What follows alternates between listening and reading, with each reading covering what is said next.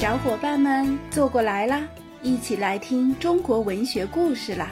不必像在教室里那样坐得笔直，只要带上小耳朵，一起听我讲就好了。你们问什么是文学吗？嗯，这是个好问题。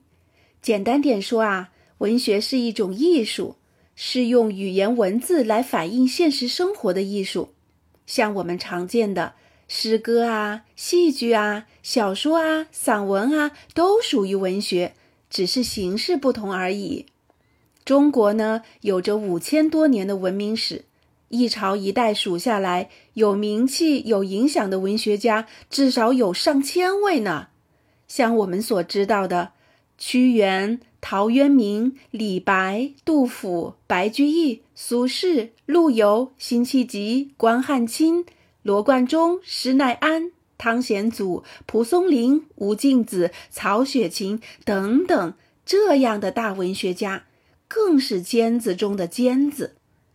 那经过时间的淘洗而流传至今的好作品啊，更是数不胜数。举例来说，有一部《全唐诗》，是清代人搜集整理的唐诗总集，收录了将近有五万首唐诗呢。那没流传下来的呢，还不知道有多少。此外，唐代还有大量的散文、骈文、传奇小说、曲子调等等等等。单是这一朝的文学，就够我们讲上一年半载的啦。那么，在唐以前呢，像《诗经》《楚辞》《乐府》《汉赋》。以及唐以后的宋词、元曲、明清小说，精彩的内容还多着呢。好吧，那就让我们从最早的先民神话开始讲起吧。